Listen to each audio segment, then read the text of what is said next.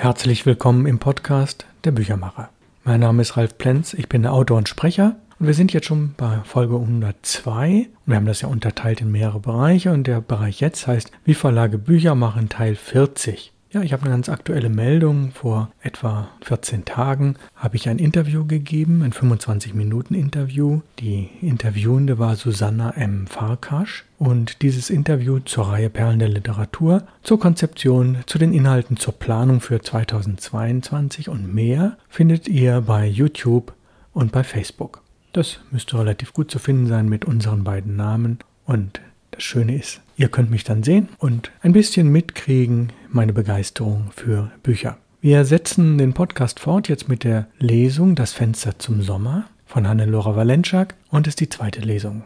Jetzt hört sie auch noch Radio, sagte Tante Priska hinter mir. Geh und wasch dich, geh.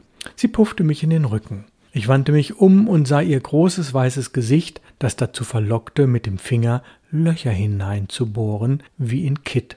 Der stetige breite Zug in ihrer Miene besagte wie immer, da bin ich, ich bin auf der Welt. Und weh dem, der etwas dagegen einzuwenden hat. Sie erfüllte nicht nur den Raum, sie verdrängte ihn. Bei jedem Schritt, den sie machte, war es, als schöbe sie mächtige Bugwellen vor sich her. Sie wog in aller Entschlossenheit mehr als 90 Kilogramm und hatte nie auch nur das geringste dagegen getan. Ich warf meinen Morgenmantel ab und der Frost umklammerte mich, dass es mir den Atem verschlug.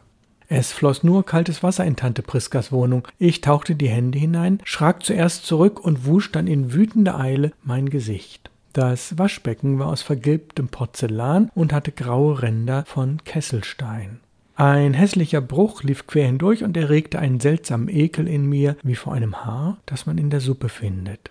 Es hatte mich immer ganz besonders gestört, dass ich bei Tante Priska nicht duschen konnte. Heute empfand ich es als unzumutbar. Ich dachte an unser gemütliches Badezimmer, in dem die Luft warm war und nach Badesalz roch. Da war der frische Brausestrahl eine Wohltat, aber hier ich schüttete nochmals einen Schwall von brennend kaltem Wasser in mein Gesicht. Nachher war ich gründlich wach und es hatte sich nichts verändert. Ich hätte die Sache vielleicht durch Nachdenken klären können, hatte aber ein heftiges Grauen davor. Solange ich gezwungen gewesen war, bei Tante Priska zu wohnen, hatte ich nie darüber nachgedacht und hatte es eben dadurch ausgehalten. Ich zog mich an und suchte die Küche auf, um für Tante Priska und mich den Morgenkaffee zu kochen. Auch hier war alles so hässlich wie eh und je. Die Gasrohre, die nach außen verliefen, der Herd mit abgesprungenem Emai und der böse, süße, giftige Geruch, der die Wände, das Holz und die Gardinen durchtränkte. Ich stellte einen Topf mit Wasser aufs Feuer, schnitt Brot und strich Margarine auf, und so gingen die Minuten vorbei, starben ab und verwesten in mir und waren es allesamt nicht wert, zur Erinnerung zu werden.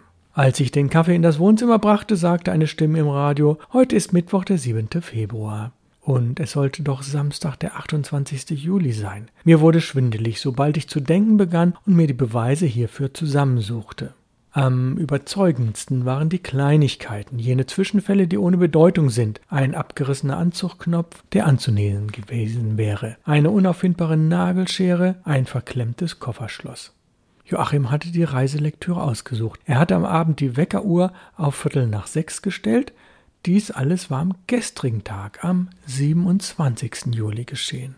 Tante Priska hielt mir die Tasse hin und ich goss ihr Kaffee ein. Sie gab große Mengen Zucker hinein und häufte sich Marmelade aufs Brot. Nachher kaute sie lange und hingegeben. Das Weiche in ihrem Gesicht nahm vielerlei Formen an. Ich musste an die Arbeit des Teigknetens denken, eine gründliche Arbeit, die doch zu nichts führte als zu, ja, zu Teig. Ihre kleinen schwarzen Augen schauten leer und glatt vor sich hin. Aus dem Radio kam jetzt Musik. Eine Mädchenstimme fing zu singen an. Tante Priska horchte auf, erhob sich und drückte auf einen Knopf und kehrte nach vollbrachter Tat an den Frühstückstisch zurück. Auf einmal war es ganz still. Das magische Auge verglomm.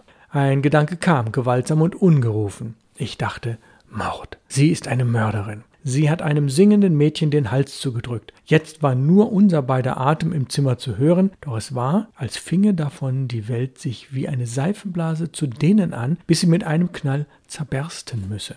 Tante Priska hatte die Gabe, nicht reden zu müssen, um solche Empfindungen in mir hervorzurufen. Es genügte oft, dass sie etwas ganz harmloses tat. Ich zerbiss mir die Lippen, um nicht zu sagen, was ist? Missgönnst du mir das bisschen Musik? Bist du alles und ich nichts? Was denkst du dir dabei? Das war es. Sie dachte sich nichts. Sie gab einfach sich selber nach. Es gab niemals den kleinsten Unterschied zwischen dem, was sie war und dem, was sie tat. So schwieg ich und verbiss mir mein Aufbegehren. Ich spürte ein Pochen in meinem Kopf. Es war schon bei meinem Erwachen da gewesen und hatte zu meiner Missstimmung beigetragen. Doch jetzt erst in der angespannten Stille schwoll es an und erfüllte den ganzen Raum, und da merkte ich, dass es von außen kam. Das Haus, in dem Tante Priska wohnte, war neben einem Fabrikgrund erbaut. Nur ein Zaun und ein schlackebestreuter Weg trennten die Häuserzeile vom Werk. Und der Lärm, den ich jetzt mit wachen Stimmen vernahm, rührte seit eh und je von dieser Nachbarschaft her. Den Grundton gaben die schweren Hämmer an, ein stampfendes Rollen, als dröhnte die Haut der Welt. Dazwischen gellten und klirrten die Schmiedegesenke, die sich in den glühenden Stahl verbissen. Es hörte sich an wie ein wütendes Hundegekläff. Oh, so ein Lärm, sagte ich. Das ist ja nicht auszuhalten. Hm? Es ist heute nichts anders als gestern, gab Tante Priska zurück. Doch darin irrte sie sich, zumindest was mich betraf. Ich hatte gestern die Amseln singen gehört. Ich fragte, seit wann bin ich denn wieder hier? Was? fragte Tante Priska. Wie meinst du das? Hat Joachim mich vielleicht hierher gebracht? Ach, schon wieder Joachim? Was ist das für ein Kerl? Ich konnte hinter dem scharfen Ton ihr ängstliches Lauern fühlen. Du bist hier seit deinem siebten Lebensjahr. Vor den Fenstern gab es immer noch das ausgefrorene weiße Licht, den Raureif auf Telegraphendrähten, den zaghaften Flockenfall.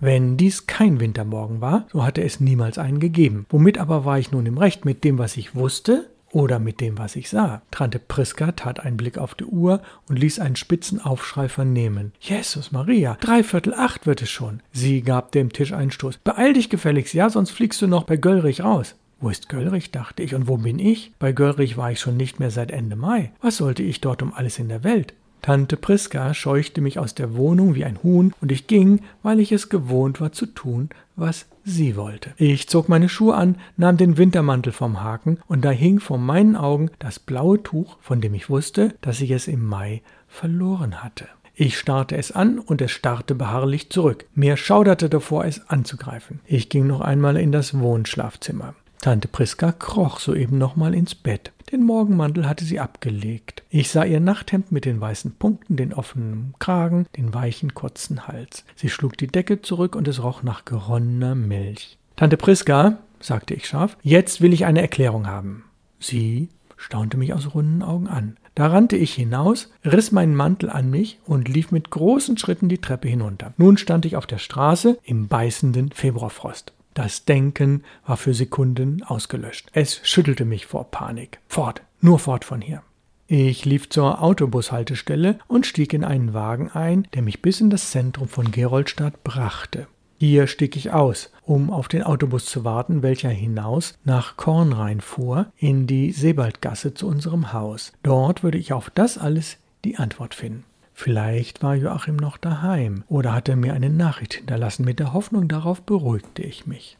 Ich stand bei der Haltestellentafel, sah Menschen an mir vorübergehen oder stehen bleiben und auch auf Anschluss warten. Unter all den Gesichtern, in die ich schaute, war dieses oder jenes, das ich erkannte. Das Gesicht eines Menschen, der seit langer Zeit ein Stammgast an dieser Durchgangsstation des Lebens war.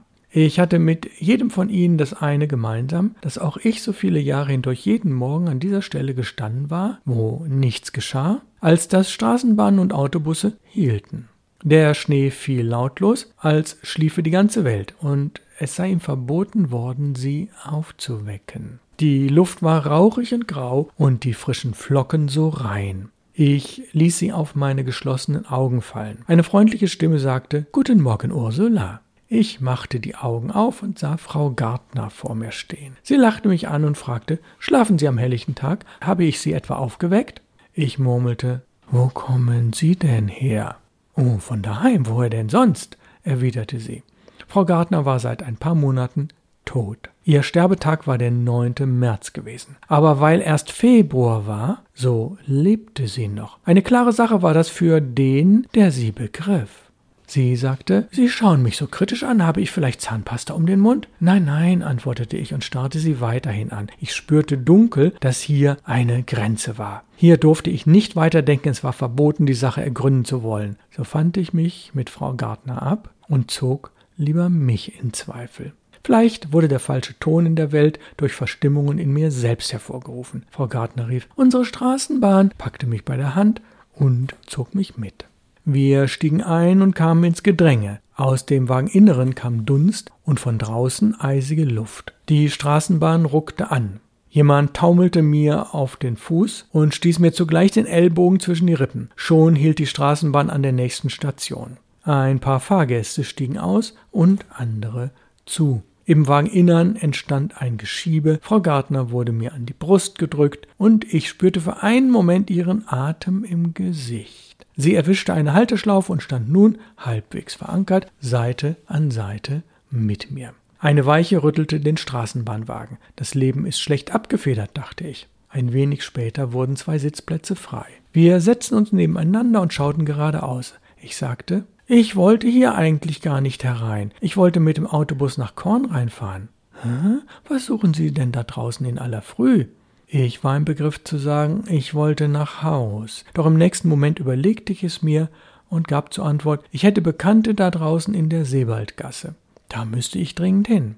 Wir stiegen aus und gingen ein Stück zu Fuß. Frau Gartner war seinerzeit gleichfalls bei Göllrich beschäftigt gewesen. Wir waren miteinander in einer Abteilung gesessen. Jetzt tat sie, als wäre das noch immer so, als hätte nicht ich den Dienst und sie das Leben quittiert. Wir überquerten die Lessingstraße. Ein Stück straßenaufwärts wurde eine Ampel grün. Die gestaute Autokolonne geriet in Fahrt und kam drohend und seltsam vernunftlos auf uns zu. Schon wälzte sie sich an uns vorbei wie eine Bisonherde, Rücken an Rücken und Flanke an Flanke und, wie es schien, mit gesenkter Stirn.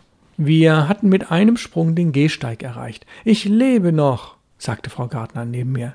Nun nahm sie ganz selbstverständlich den Weg, den wir oft miteinander gegangen waren, und es erschien mir schon nicht mehr so absurd, dass ich widerstandslos an ihrer Seite blieb. Da war das Bürogebäude. Wir traten ein, auch dies als selbstverständliche Folge von Frau Gartners Wiedererscheinen auf der Welt. Wir wurden vom Pförtner begrüßt und grüßten zurück. Jemand rief Frau Gartner ein paar Worte zu. Dann warteten wir auf den Lift und fuhren, als er da war, fünf Stockwerke hoch. Frau Gardner trat in das Zimmer 80 ein. Zimmer 81 war mein Büro gewesen. Ich fragte mich, was ich hier zu suchen hätte. Ich hatte nicht vorgehabt, hierher zu kommen. Dann aber trat ich trotzdem ein, da auch Frau Gardner in ihr Zimmer gegangen war. Ich sah meinen Schreibtisch, die Post, die darauf lag, das Telefon, das Stempelkissen und darauf den Datumstempel. Das Zimmer war gerade leer. Ich ging schnell an das Telefon und wählte Joachims Nummer. Eine Frauenstimme meldete sich. Ich verlangte Joachim, doch sie wusste nichts von ihm. Sie kannte keinen Mann mit Joachims Namen. Die Nummer sei richtig, oh ja, gewiss, und auch die Firma stimmte Nabor und Co. Nur Joachim war dort noch unbekannt. Ach, und das hätte ich mir eigentlich denken können. Er hatte ja erst Anfang März dieses Jahres bei Naber und Co. seine Stellung angetreten. Ich rief also die Zentrale an und verlangte die frühere Firma Joachims einen Fernruf, privat und dringend bitte. Da war er auch schon. Es war schnell gegangen. Joachim war persönlich am Apparat. Ich konnte endlich mit ihm reden und ihn um Aufklärung bitten. Ich sagte, Joachim, hier ist Ursula. Wer ist Ursula? hörte ich ihn fragen. Dann ein langes, befremdetes Schweigen auf beiden Seiten. Joachim, ich. Ich fürchte, Sie irren sich. Ich gebe das Gespräch an die Zentrale zurück. Ich hatte seine Stimme noch nie so kalt gehört, so frostig, eine richtige Februarstimme. Die Zentrale meldete sich. Ich sagte nichts, dann sang nur noch der Äther im Telefon. Als ich aufschaute, stand mein Chef, Herr Heidekuhn, in der Tür. Ich ließ den Hörer auf die Gabel fallen. Herr Heidekuhn war klein und dürr und sah magenleidend aus und möglicherweise war es auch aus ständigem künstlichem Ärger über die Welt. Ah, zuerst zu spät kommen, dann Privatgespräche führen, das habe ich gerne. Oh, verzeihen Sie, sagte ich. Er durchstöberte meinen Schreibtisch und suchte etwas und stieß auf einige Blätter Fotokopien. Ah, das liegt jetzt schon seit der vorigen Woche hier. Ich hoffe, dass es heute noch erledigt wird. Ich hätte beinahe zur Antwort gegeben, Sie können mir nichts mehr befehlen, Herr Heidekuhn. Dann aber sagte ich ja, nur damit er ging. So, für heute höre ich mit dieser Lesung auf. Nächste Woche kommt dann die Folge 103, wie Verlage Bücher machen, Teil 41. Und das wird dann die dritte Lesung aus Fenster zum Sommer. Die Autorin heißt Hannelore Valenschak mit CAK am Schluss geschrieben. Und das Buch, und das Buch kostet 15 Euro, ist ein Leineneinband und es ist im Input Verlag erschienen. Und ich bin der Herausgeber und habe auch das Vorwort geschrieben, das Sie in der letzten Woche bereits gehört haben. Ich wünsche Ihnen alles Gute in dieser Woche. Kommen Sie gut durch die Tage und Sie können mich wieder hören nächste Woche zur Folge 103. Aus Hamburg grüßt Sie ganz herzlich Ihr Ralf Plenz, der Büchermacher.